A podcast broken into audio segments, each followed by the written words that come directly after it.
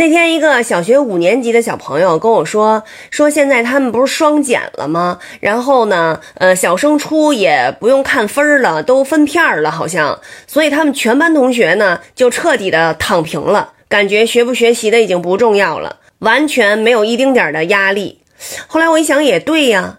你说这个爸爸妈妈、爷爷奶奶、姥姥姥爷啊，给留钱的留钱，给留房子的留房子。我感觉啊，这孩子什么都不干，吃一辈子，这都有富裕。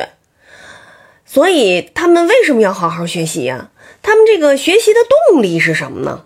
革命先烈为了新中国前进，为中华之崛起而读书。